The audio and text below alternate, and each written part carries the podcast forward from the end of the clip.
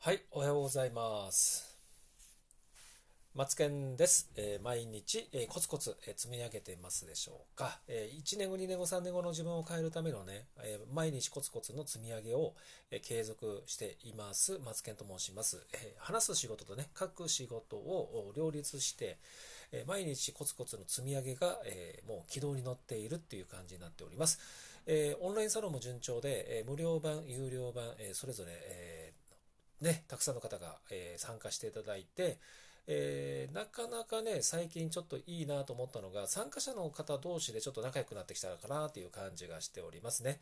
で、えー徐々に徐々に理想系のサロンになってきてるっていう感じがします。特に、えー、と理由としてはね、えーとえーとみんながね、少しね、サロンに慣れてきたっていう感じがしますね。前の放送でもそういうお話をしたのかと思うんですけど、えーね、まあまあまあ、あの参加者もやっぱり緊張はするんですね。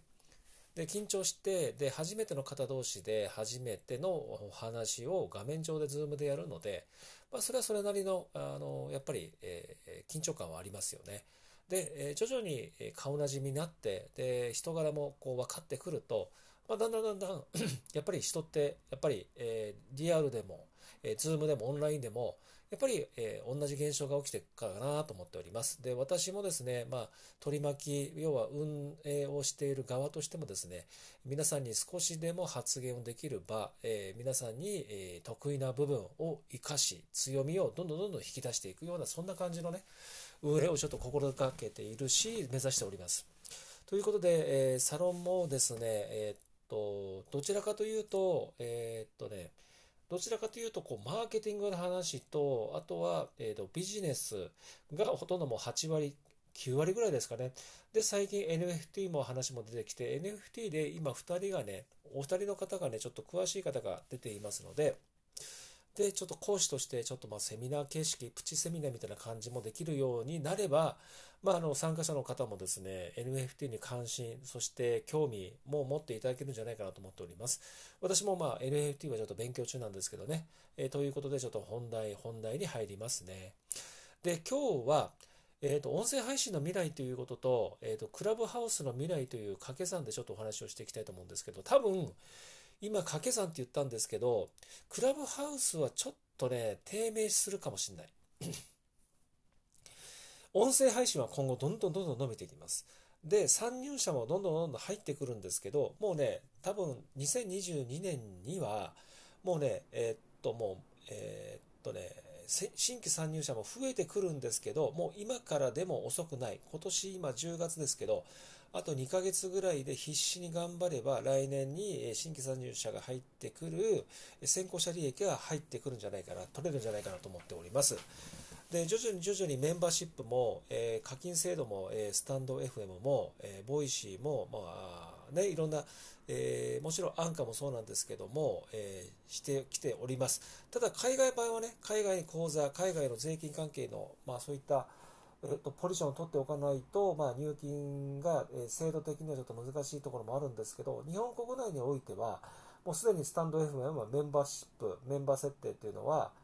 えっ、とね、えっ、ともう、大体ほとんどどなたでもできるようになり、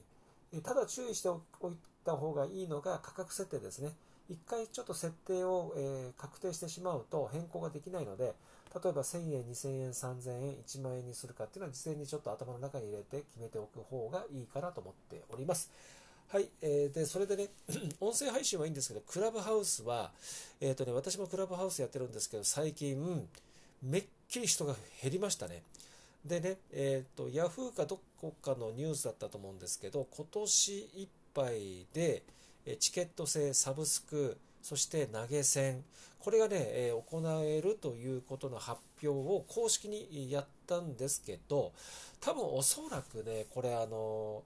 資金、えっ、とね、法律の関係でね、ちょっと今、資金調達法だったかな。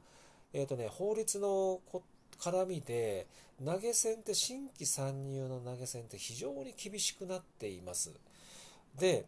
えーいずれ、えー現金、金銭ということではなく、スタンド FM みたいな、まあ、例えばキャンディーであったり、チョコレートであったりね、そういった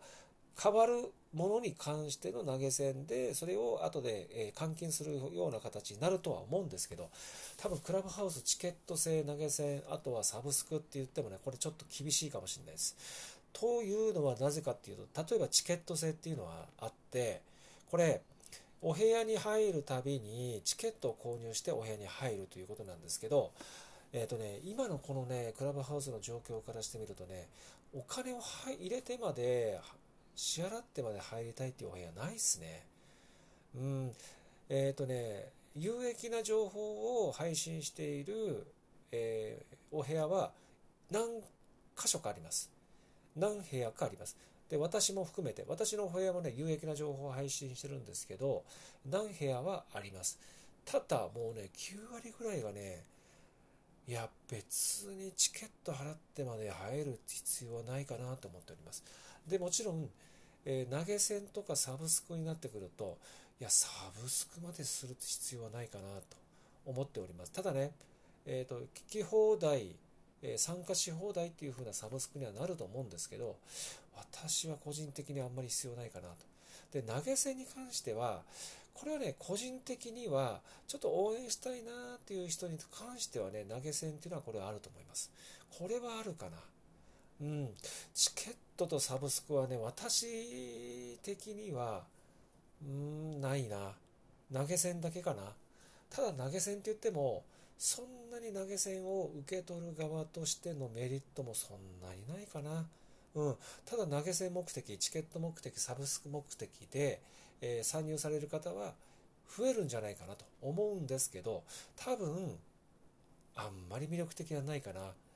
うーん、クラブハウスね、ちょっと今ね、私もね、クラブハウスちょっと最近ちょっと参加しししきれてないんですよね。まあ本業が忙しくなったっていうこともあるんですけど、うーん、という感じです。ただ、音声の未来はこれから伸びます。クラブハウスの未来はちょっと考えちゃうな、っていう感じですね。皆様いかがでしょうかね。まあそんな感じです。だから人それぞれ考え方が多分違うと思うんですけど、えー、そんな感じでまた、えー、ね、こんなお話をしていければなと思っております。ということでまたの放送でお会いしましょう。